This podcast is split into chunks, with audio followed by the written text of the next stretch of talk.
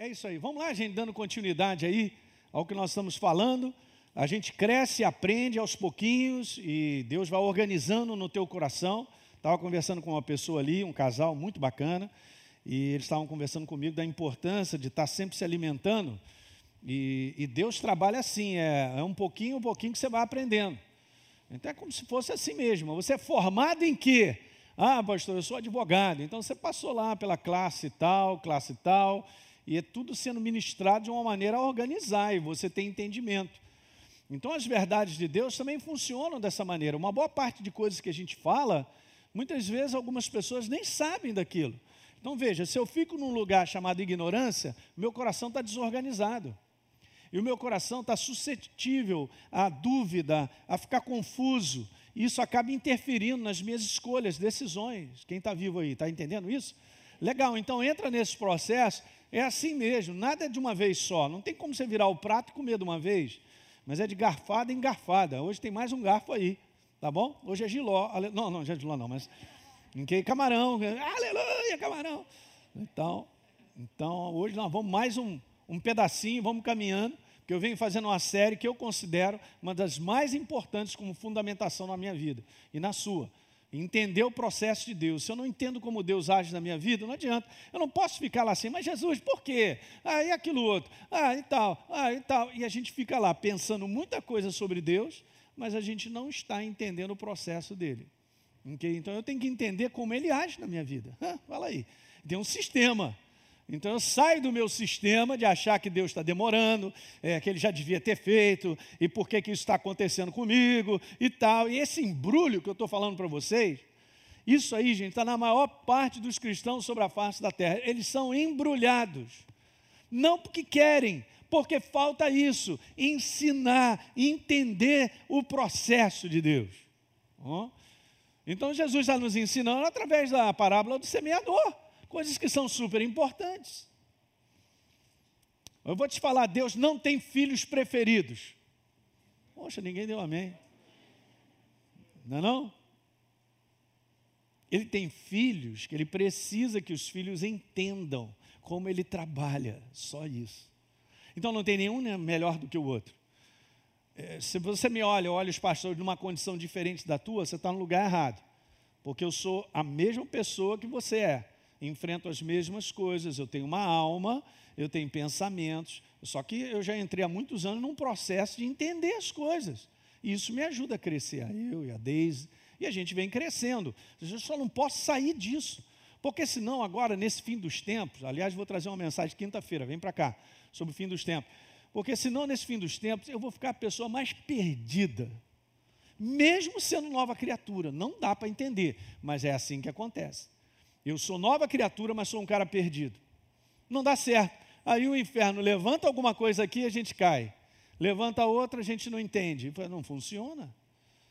Qual é a nossa segurança? O entendimento da verdade. É o que a gente está fazendo. Então vamos embora continuar. Eu estou usando o texto base de Lucas, capítulo, Marcos, perdão, capítulo 4. Esse é o texto base mesmo, que eu vou entrar na próxima série falando desse texto. Ok, Jesus disse: o reino de Deus é como o homem que lança semente na terra, é um processo, não é nada automático. Ele dorme, acorda de noite e de dia, a semente germina e cresce, sem que ele saiba como, mas Deus está trabalhando. Fala para o teu irmão, Deus está trabalhando na tua vida. Creia, porque tem que crer. Pastor, eu não estou vendo nada, eu sei. Que essa é a primeira coisa que a gente fala. A nossa humanidade limita muito, né? Mas você tem que crer que Deus está trabalhando na tua vida. Eu creio, vou levantar a mão. Meu Deus. Então vamos lá. Verso 28. A terra por si mesma frutifica. Primeiro, aparece a planta, depois a espiga. E por fim, o que? O grão cheio na espiga. Está chegando. E no verso 29, então, o fruto já está maduro. Manda cortar com a foice, porque chegou a colheita. É assim. Então tem um processo que a gente vem conversando sobre isso. E lembra que eu te falei, jamais esqueça, mas o reino de Deus, ele é como uma semente lançada à terra. E a gente sabe pela parábola do semeador, e eu estou usando a de Lucas, o exemplo de Lucas, Jesus declarou que a palavra é a semente e o coração é a terra. Então, legal, o que, que a gente vem conversando sobre os vários tipos de solo? três são infrutíferos. E o quarto, que eu vou começar hoje, ele é frutífero. Mas você lembra que a gente já conversou sobre isso? Esse aí é um solo infrutífero, é a semente que cai à beira do caminho. Todos ouvem, mas vem o diabo nesse solo e tira a palavra do coração. Em outras versões falam sobre roubar a palavra. Né? É aquilo que eu já expliquei para vocês, a falta de entendimento, compreensão. O outro solo que a gente tinha falado é o segundo solo de Lucas 13, de 8:13. Está lá, todos ouvem, cara até recebe com alegria, mas não tem raiz e creem por algum tempo. Mas na hora da jurupoca piar, está escrito. Pula fora. Não dá, não tem raiz. Eu expliquei várias coisas sobre isso. Legal? Depois você pode assistir lá no YouTube. Vai lá dar uma lida, uma, uma ouvida. Muito bom. Terceiro solo. Falei domingo retrasado. Está escrito: a semente que caiu nos espinhos, todos ouviram, mas no decorrer dos dias, as sementes foram sufocadas. Por quê? Por causa das preocupações, as ansiedades, as necessidades, as coisas desse mundo, do qual tem muita coisa, gente, que a gente participa vivendo, que são lícitas, mas podem ser impedimentos para o crescimento da semente. Tem que tomar cuidado. Por quê? Porque vai competir, essa é uma palavra importante. E aí está escrito lá, ó, os seus frutos não chegam a amadurecer. Lembra que eu disse isso aí, ó? É o solo distraído que esse mundo oferece. É a fascinação de um mundo que oferece uma atração para tirar o nosso foco. Se tira o foco da verdade, eu estou com foco em outro lugar. Não tem espaço. Eu falei isso no primeiro encontro, eu já disse isso, sabia? Olha só, Jesus não divide o seu coração com ninguém, nem com nada. Sabe por quê? Porque ele é ciumento. Ele quer você todo. Aleluia! Não tem que dar espaço, não tem jeito, ou um ou outro.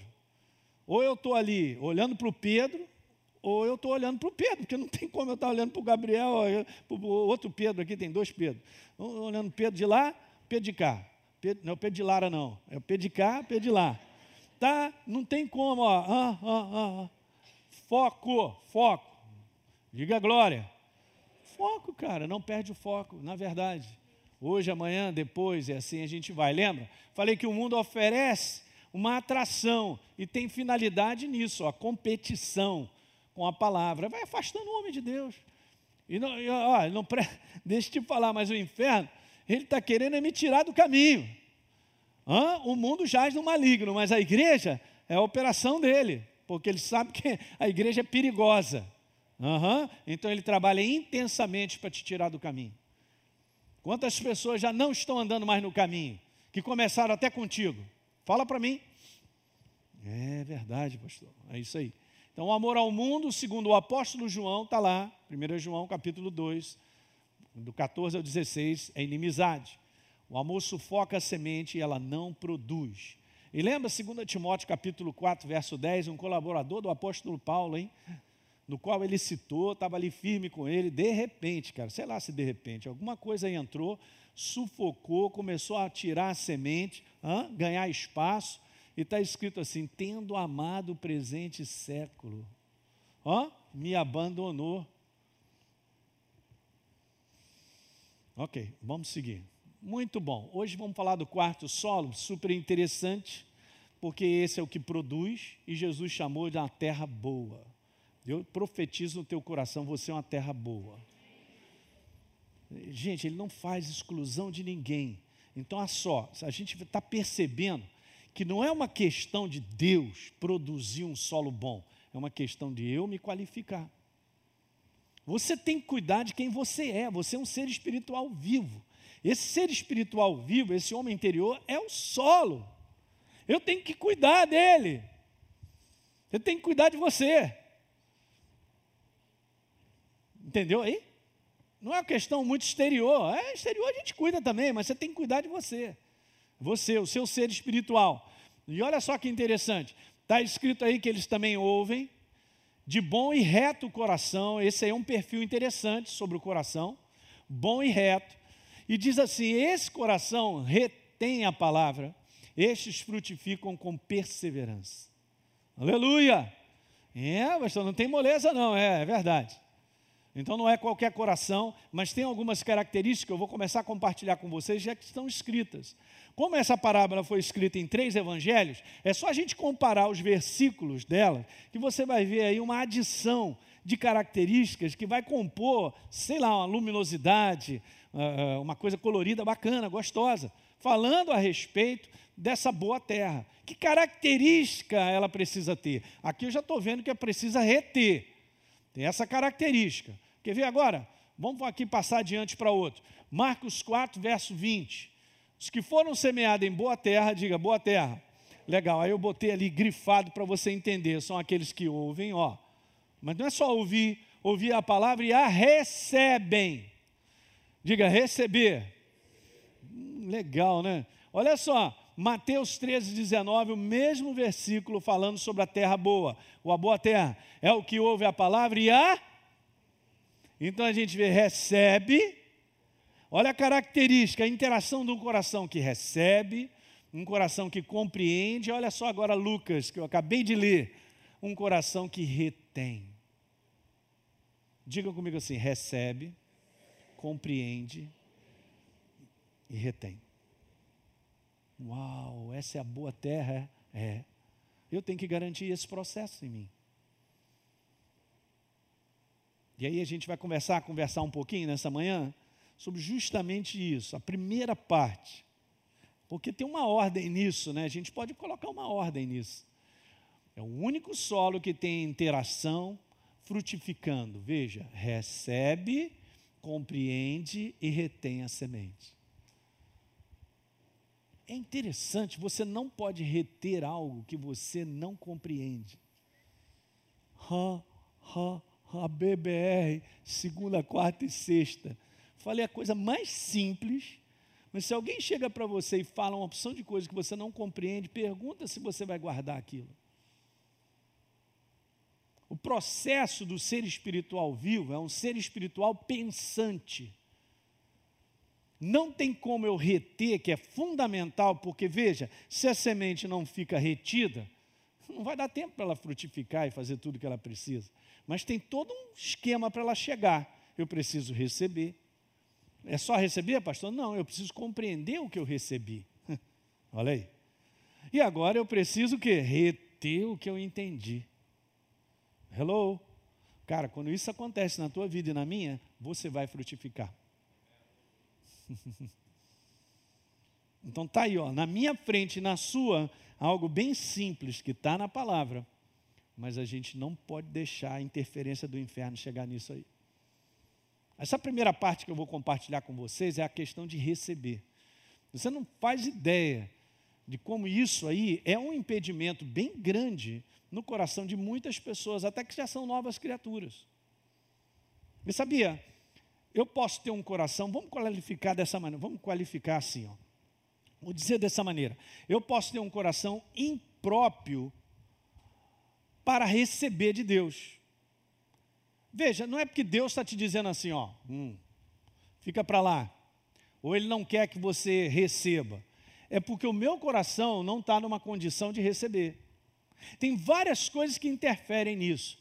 Umas que eu vou falar nessa manhã é tipo assim, ó. Um coração soberbo e orgulhoso não recebe. E o próprio Senhor já disse que uma pessoa que mantém isso, ele afasta. Não tem como andar. Por exemplo, um coração que está extremamente ansioso e preocupado com várias situações que acontecem. E aquilo está tão alto dentro da pessoa, não tem espaço para receber.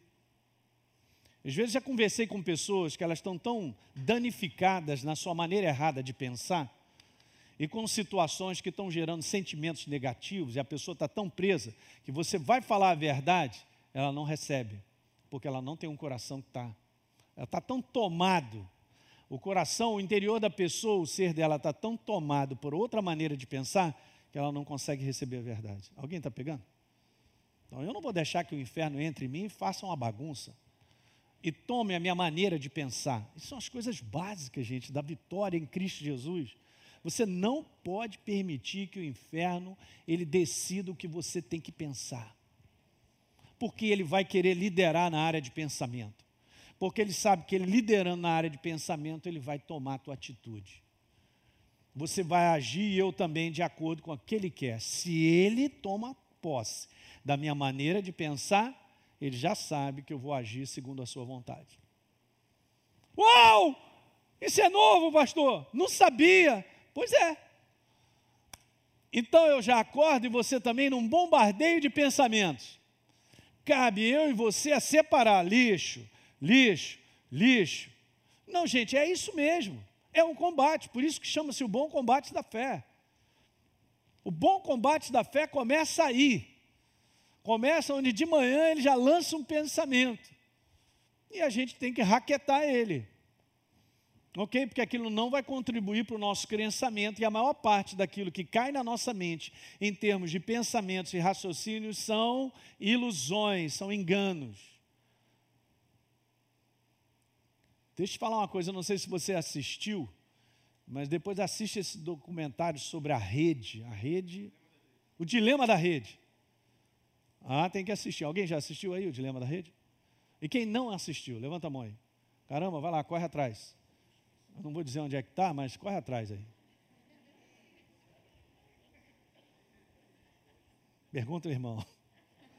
Vocês têm que assistir. Porque nós estamos vivendo dias onde o nosso psicológico, a nossa maneira de pensar, já tem sido direcionada pelo inferno. Porque ele que vai colocar aquilo que você tem que ter como conceito, como crença. E nós estamos vivendo esse tipo de dias. Sabe, a velocidade de uma notícia falsa, ela corre seis vezes mais do que uma verdadeira. Já dizia no meu tempo, que a gente olhava um Opala 400. Eita, esse carro corre mais do que notícia ruim, rapaz, olha aí. Eu sei que você não sabe o que é Opala, 400 também não, mas é da minha época. Tu acelerava a criança, o carro. O que, que é isso, rapaz? Por causa dessa questão das redes sociais, a partir de 2011, 12, que deu uma bombada, o aumento incrível da depressão, da angústia, do suicídio. Tremendo. Então, assim, você sabe aquele filme que você já assistiu chamado Matrix? Também não assistiu? Corre atrás, vai dar uma assistida. É, tem que entender o negócio ali, é assim mesmo. Nós estamos vivendo dentro de alguma coisa que é uma ilusão das trevas, uma, uma atmosfera sobre, esse, sobre a, o planeta Terra, liderando a cabeça das pessoas a acreditarem que isso aqui é verdadeiro, mas não é. O que é verdadeiro está aqui, ó, é imutável, inabalável e será para sempre. O que Deus tem a dizer é a verdade. E a verdade te abençoará, te libertará e te levará para onde tem que ir. Então toma esse compromidinho aí todo dia. Aí a gente vai sair desse engano do qual eu sou direcionado e você também, pelo sistema do mundo de pensar, que é um sistema falido, de prejuízo, que leva ao quê? A destruição do ser humano. É o que a gente tem visto, gente. As pessoas estão piores. As pessoas hoje é o seguinte: se você tem uma opinião diferente da minha, você agora se torna um inimigo meu. Tá assim. Antigamente não, a gente convivia, né, Sérgio? Na nossa época aí e tal, como é que é? Tá, o cara pensava diferente, mas a gente era amigo, batia um papo, respeitava a pessoa. Hoje não tem respeito nenhum. Hoje você virou um inimigo. Mas isso é o que o mundo, é a inspiração das trevas, tem feito sobre a vida das pessoas. Direcionando através das redes sociais, porque hoje está todo mundo viciado nesse, nesse negócio. Você fica alguma semana sem celular? Não responde rápido, não.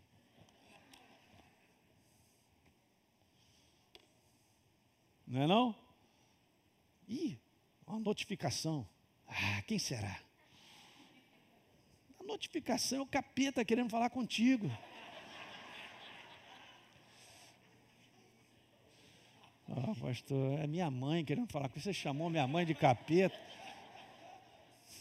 Né, Cecília? Não, você está entendendo o que eu estou falando. Cara, a gente tem que ser seletivo, tem que segurar muito. Os caras que criaram a rede, eles mesmos falaram, ó, oh, estou fora eu vi que esse negócio se perdeu. É muito legal, olha, vocês têm que assistir um documentário, muito bacana. Porque direciona principalmente a vida daqueles que são mais jovens. E os outros também, o pessoal está caindo. Direto. A verdade está aqui, ó, no conteúdo de Deus. O que Deus tem a te dizer, só vou te falar, vai te abençoar, vai fazer você crescer, vai fazer você progredir. É só responder a verdade. A verdade não está no ser humano. A verdade não está num partido político. A verdade não está em classe nenhuma, seja lá o que for. A verdade é a palavra. Então, a gente está seguro. Desde que eu não permita que o diabo governe a minha maneira de pensar e me tire da verdade. Porque ele faz isso. Ele distorce a verdade. Ele gera conteúdos que parecem verdadeiros, mas não são ele gera situações para que a gente possa ser seletivo em ler apenas alguns versículos que são agradáveis, que são bons e tal, e eu monto a minha teologia, eu monto a minha crença agradável a mim mesmo. Acorda Jesus a sua igreja.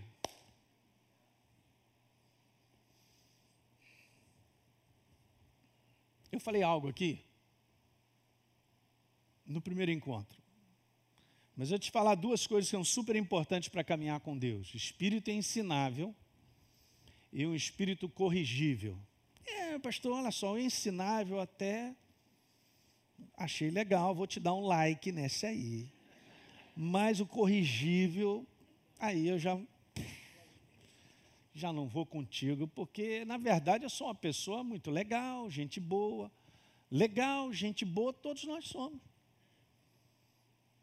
Mas se eu não entendo que eu preciso ter um coração para ser corrigido por Deus, eu já caí na panela do inferno há muito tempo. Alguém está pegando? Então temos que tomar cuidado com as distorções da verdade que leva para um conteúdo que Deus ele é tão misericordioso, ele é tão a, a graça dele é tão tremenda que a gente acaba vivendo o que, eu, o que eu quero, o que eu acho, o que eu gosto. E está tudo certo. Não está tudo certo tem alguém sentado no trono. E nós vivemos para Ele. Uau! É, eu vou te falar, é assim que o inferno faz. Ele trabalha com a igreja na base do desconhecimento sobre a verdade. Mas ele trabalha com a igreja na base do que a igreja quer e gosta.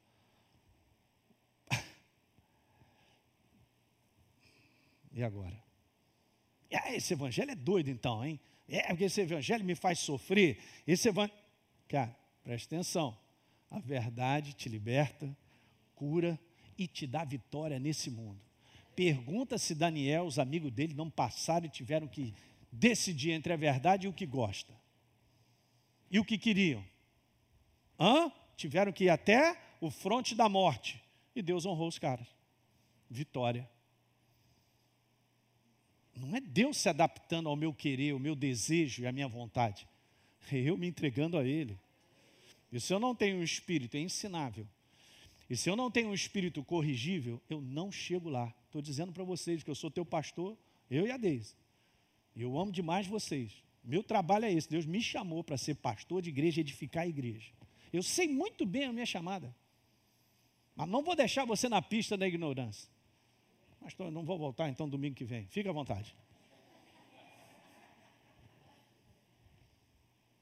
Eu? Arrumar um negócio para eu ficar iludido? Eu estou maluco? Como diz o pastor Paulo Canuto? Não! Eu quero chegar lá, eu quero vencer nesse mundo. Aí vou arrumar um negócio para achar que é, é legal. Uh, uh, uh, Jesus, Jesus, Jesus. Eu estou iludido comigo mesmo com uma maneira errada de pensar, com uma crença meio esquisita, tem até uma base bíblica, mas é um negócio assim que, caramba, o que, que, é isso aí, rapaz? Está esticado demais esse negócio. Já arrebentou e o pessoal não sabe? O inferno é cruel, gente. Eu estou dizendo para vocês, ele vem de maneira própria. Ele vem, ele sabe muito bem manejar e, e trabalhar a verdade para trazer para você numa meia verdade. Muito bacana, é um pacote lindo. Que presente! Vai explodir. Era o famoso kibe granada da escola. Lindo por fora. Quando bate no estômago, três dias de diarreia. E aí as pessoas estão patinando, cara. Elas não conseguem enxergar na sua própria vida que elas estão, ó, escuta, desviadas da verdade mas acham que estão garantidas na soberana obra da cruz do Calvário, que eu sou nova criatura e eu estou na melhor igreja sobre a face da terra. Mandei. Eu tenho que mandar. Você acha que estamos garantidos assim? Nós estamos nesse lugar? Eu não quero saber onde eu estou. Eu posso não estar nem na igreja, na selva amazônica. Eu quero saber de andar com Jesus. E se ele disser para mim ali, faz assim, é dessa maneira, meu filho. Então é assim que nós vamos rolar. é.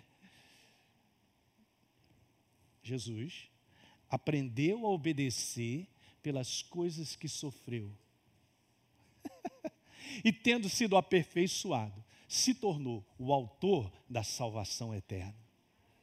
Se ele passou por um processo desse, imagina que você vamos ficar de fora, porque é muito gostoso. Uhul! Uhul! Uhul! Não tem, não tem moleza, não tem pudim. Mas a, questão que eu estou conversando com vocês é essa, é a nossa frase. A gente quer levar você a ter uma jornada cristã vitoriosa. Eu não estou dizendo que você não vai sofrer. A gente sofre, porque a nossa carne tem que morrer. Mas aí nós vamos andar verdadeiramente com Deus, Ele vai fazer milagre em cima de milagre e vai me dar vitória. Porque Ele honra a Sua palavra executada na nossa vida.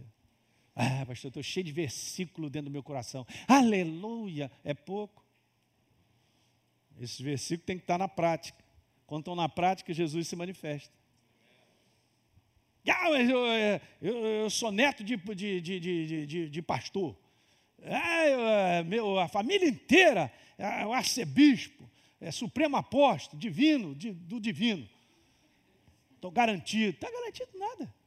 Não é garantido nada. E cada um tem que fazer a sua caminhada. E não pensa que título na igreja faz alguma coisa, não, porque o inferno não está nem aí para título. Não chega para o diabo para falar, cuidado comigo, eu sou diácono, hein? Eu sou... Aí vem uma carteirada maior, Supremo Apóstolo. Ele não está nem aí para isso. E ele destrói a igreja, porque a igreja é boba. A igreja gosta dessas coisas, ser enganada nela mesma no seu orgulho, na soberba, no negócio que é legal, eu mando e tal, é cacique e tal. ai, ai, ai. Alguém está vivo nessa manhã? Estamos lavando. Teu maior inimigo é você mesmo. Pode anotar a frase. Eu, eu sei que meu inimigo sou eu mesmo. Eu rolo, jogo no chão, dou uns tapas na orelha e Hã? Nosso maior inimigo é nós mesmos. Porque a gente gosta de coisas, de determinados momentos, de situações que a gente se sente, se acha, como a Deise falou, o mal de Tássia. Está se achando.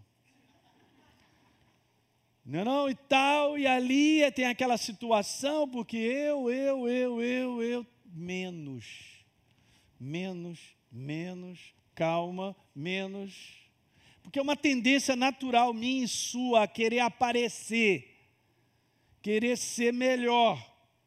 Hã? É natural, gente. Não estou falando nada que eu e você não vivamos. No natural. É por isso que essa carne tem que morrer. Mas se você está em alta andando com Jesus, ele te mostra, ele levanta a baliza ali. Olha aí, cuidado, hein? Você está muito alto. Beleza, menos, menos, menos, menos. Menos, menos, menos, menos, menos. Aí você fica num lugar de segurança. Aí eu quero te falar nos dias que nós estamos vivendo, você vai completar essa carreira. Dessa maneira que eu acabei de dizer aqui. Não, pastor, é, eu não conheço muito. Não é uma questão de conhecer, é uma questão do que eu conheço sendo colocado em prática. Diga aleluia. Aí você vê, né? Jesus ele chega para mim e para você para falar isso aí, ó. Elinho, você tem que receber, você tem que ter compreensão, aí você vai reter essa semente. Demais. Eu vou te dizer. Essas coisas que precisam estar vivas em nós, queridos. Sempre. Revendo sempre. Quando a Bíblia declara que é o Espírito Santo quem sonda, está lá. Salmo 139 diz: Senhor, som do meu coração, vê se há em mim algum caminho mau e guia-me pela tua vereda. É porque a gente não tem capacidade de avaliar quem nós somos mesmo. Deixa eu te falar uma coisa. Só o Espírito Santo faz isso, mas a gente tem que se abrir para isso. É difícil fazer uma oração e se entregar durante uma semana para falar assim: Senhor, vê se há alguém em mim algum caminho mal, uma maneira errada de pensar a respeito da minha situação, da minha vida, da minha esposa, do meu marido, sei lá. É difícil, muito difícil, mas a gente tem que trilhar esse caminho. Eu estava lendo um livro de um pastor americano, ele tem um livro, apenas que só tem em inglês, né? Lá no Kindle, eu tava, peguei o livro para ler, ele estava falando sobre os tronos da alma. E Deus tinha dado uma visão espiritual para ele bem interessante. Sobre coisas que estão dentro de mim e de você que a gente não sabe o quanto elas tomam a gente. O quanto elas tendem a nos governar e muitas vezes estão no governo e a gente não percebe. Super interessante. Eu estava lendo sobre isso. E uma das coisas que eu achei interessante é que ele declarou isso, quando Deus deu essa visão, ele estava num momento muito complicado, que ele estava assim, toda hora tendo percepções de que, caramba, que pensamento é esse?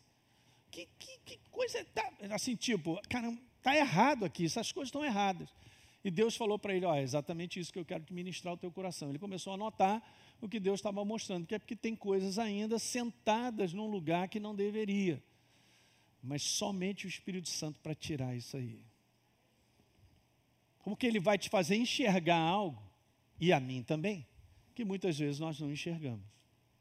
Então, se você anda com Jesus, cada vez mais, a verdade vai crescer tanto em você que vai expulsar desses lugares esses tronos interiores de coisas que não vão mais dominar, cara.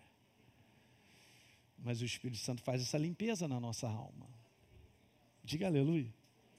Muitas vezes a gente está sofrendo coisas por coisas do passado que aconteceram em situações e a gente fica aqui meio todo perturbado porque tem uma coisa que agarrou lá atrás, ou outra aqui, ou que aconteceu. São as coisas da alma, cara.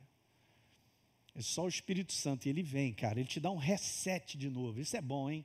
Gostei disso aí. Você quer um reset do Espírito Santo? Então se entrega a Ele, pede a Ele para mandar a sonda. Ai, vai ser duro, pastor. Meu Deus, como? Ele vai me mostrar umas coisas que eu não quero ver. Pois é. Essa jornada é maravilhosa, porque ela é libertadora. E a nossa vitória é uma vitória que se instala do lado de fora pela condição interior. Veja. Então, se o nosso trono interior está legal, está tudo organizado, você vai ver vitória em cima de vitória. Não sei nem porque eu estou falando isso, mas vamos seguindo aqui um pouquinho. Mas olha só, segura essa peteca aí. Você anotou isso aí que você é um indivíduo perigoso? Perigoso para você e perigoso para o inferno. Mas nós somos, temos que tomar cuidado aí. Né? E a palavra é tão maravilhosa, né? Eu li, eu estava com a Deise ministrando lá os casais, e eu li dois versículos, deixa eu ler com você, vamos lá então. É, ah, eu vou terminar por aqui. Ah, estou já. E vamos todos almoçar, aleluia. Está encerrada a aula. Romanos capítulo 12, verso número 3. Vou terminar com esses dois versículos. Paulo diz assim: Porque pela graça que me foi dada, digo a cada um de vocês, que vocês não pensem de si mesmo além do que convém. Uhul!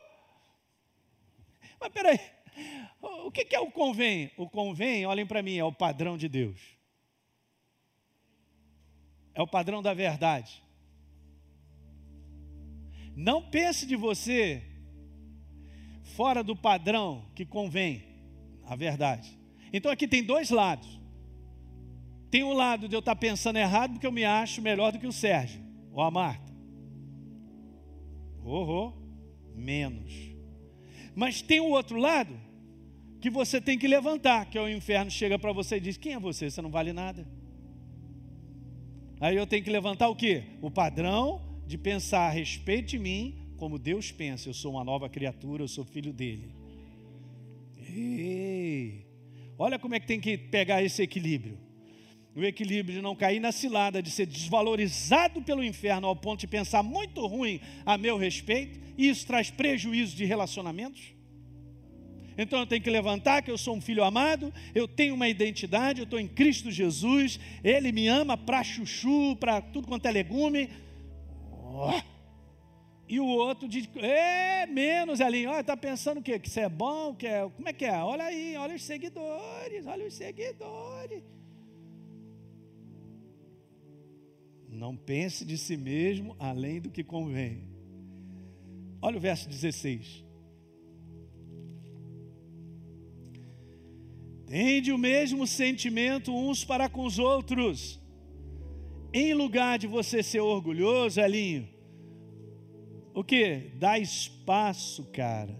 Seja condescendente com o que é humilde, cara.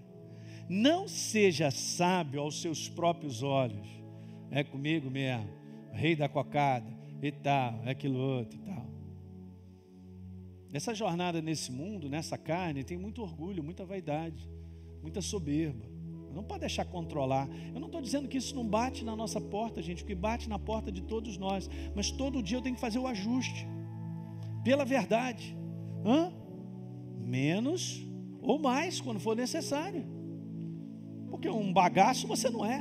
Fala para o teu irmão, você não é bagaço. Pode falar, você é filho do Deus Altíssimo. Então ele me valorizou. Eu tenho uma herança. Ei, nós temos autoridade no nome de Jesus. Ah, a autoridade está com a gente. Mas também é o seguinte: tem que ir no equilíbrio, né? não pode também. Menos, mais, moderação, equilíbrio. E o Espírito Santo ele sabe trabalhar isso, se a gente permitir. Deu para pegar isso? Então, domingo que vem a gente continua. Vamos ficar de pé.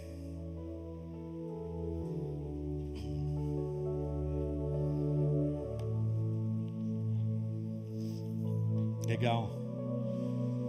Uhul. Feche seus olhos. Deixa eu orar contigo nessa manhã. E eu quero te falar que nós estamos nas mãos de Deus sendo trabalhados por Ele. Barro na mão do oleiro, é isso aí. Ele pega na gente. E se tiver que fazer de novo, Ele faz. Não é isso? Ele vai lá, vai modelando a mim e a você.